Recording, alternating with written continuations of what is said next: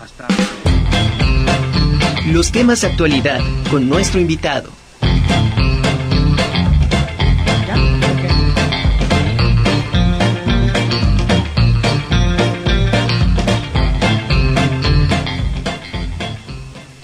Bueno, pues continuamos en la Conjura de los Necios y nuestro siguiente invitado es pintor, gestor cultural y economista de la cultura. Ha sido director de museos, curador de arte contemporáneo, promotor de arte en instituciones públicas y privadas, además músico, académico e investigador. Bueno, como profesor, em, eh, su actividad profesional como profesor y artista eh, plástico, pues hoy nos trae un tema bastante interesante que es esto de la autogestión en las artes en la pospandemia. Me da muchísimo gusto que estés con nosotros, Ernesto Cortés García, para platicarnos sobre, sobre este tema que es importante en, en estos tiempos que estamos viviendo y para todos las, los, los que hacen arte. ¿Cómo estás? Bienvenido a La Conjura. ¿Qué tal, Nami? Qué gusto de estar este, eh, en tu programa eh, la verdad me da mucho gusto reencontrarme eh, contigo después de esos caminos de la gestión cultural que, nos tocó vivir juntos. Ahora, como dices, en este momento tan eh, especial, voy a decir, para no solamente para los artistas, sino para toda la sociedad en su conjunto. Así es, Ernesto, pues bienvenido.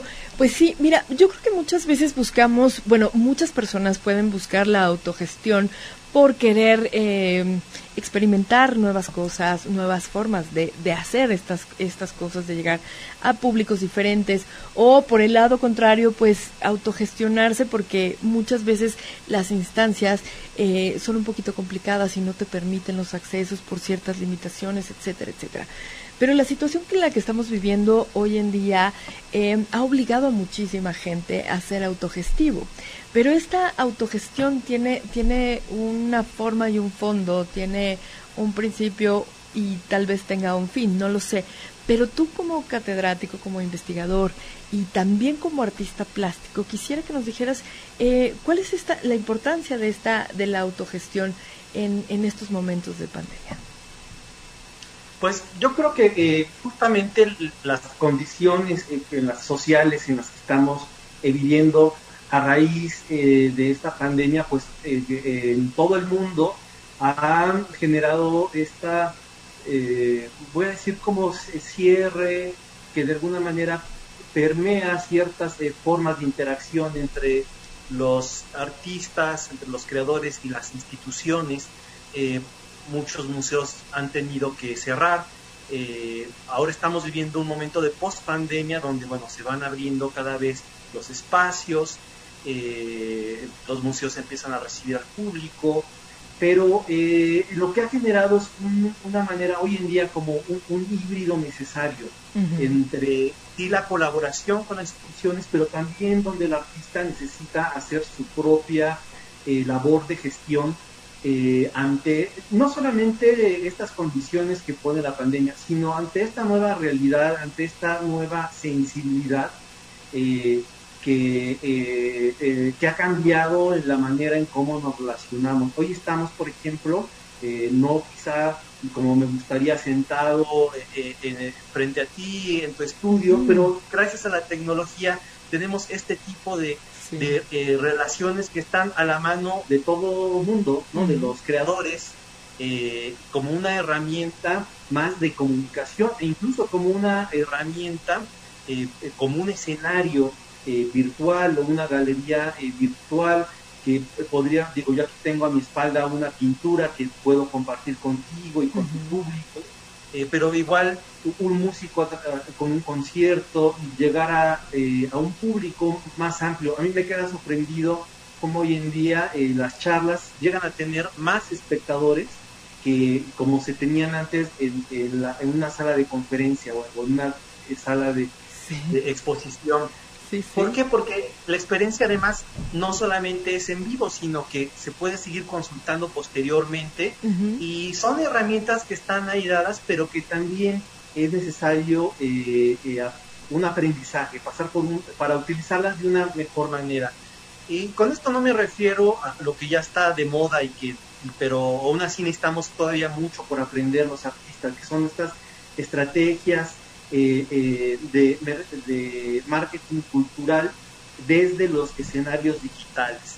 Eh, tenemos las redes sociales con las cuales bueno, se pueden construir comunidades, se puede llegar a públicos específicos que todos nosotros de alguna manera publicamos las cosas que nos gustan y los mismos, hoy en día se llama, hablamos de estas eh, eh, eh, fórmulas matemáticas que se generan a través de las redes sociales que nos estudian cuáles son nuestros gustos y eso podemos utilizarlo a nuestro favor para llegar justamente a los públicos específicos a los que necesitamos.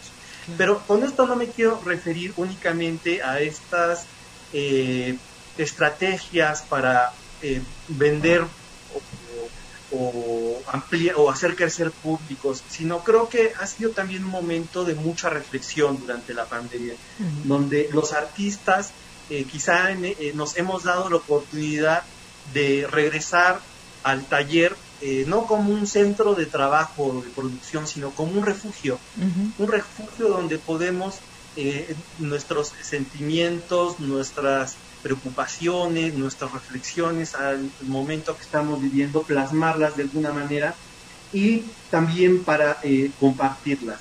Creo que eh, es una oportunidad para el artista para plantearnos frente eh, a nuestro público y compartir no, no solamente lo que, lo que hacemos, sino quién somos, para platicar de manera directa, ya sin este intermediario que muchas veces han sido eh, las galerías o los museos, eh, sino de manera muy directa poder interactuar con nuestros públicos y poder eh, compartir desde nuestros procesos artísticos hasta una charla como la que estamos teniendo tú y yo en este, en este momento. Así es, Ernesto, tienes, tienes mucha razón en esto y bueno, bastante puntual porque yo de verdad soy una convencida de que este momento de encierro ha sido como importante hacer como introspecciones, retrospectivas, eh, seas o no artista plástico, porque siempre podemos, bueno, en algunas exposiciones podemos ver la retrospectiva de fulano, perengano, ¿no? Sultana, como sea, artistas plásticos que hacen estos, estos momentos reflexivos de su vida artística, de su obra, ¿no? Y yo creo que también es como un momento obligado, de alguna manera, para valorarlo, para darle una lectura positiva y como dices, en la parte creativa, eh, eh, eh, pues saber leer este silencio para poder hacer creaciones nuevas, para poder entender que, que todo tiene un tiene, un momento, hay un hay un cambio constante, ¿no? Entonces sí creo que es sí es interesante esto que planteas y bueno aprender que eh, esta, eh, lo, lo que veníamos siendo estáticos, ¿no? Esto, estos movimientos, el poder tener comunicación, como dices, con los otros, eh, a la hora que sea, en el momento que sea, crear tus, tus propios escenarios, tus backs, como, como el que tienes ahora, eh, escenarios virtuales, o sea, todo es un, es un momento creativo como bastante interesante.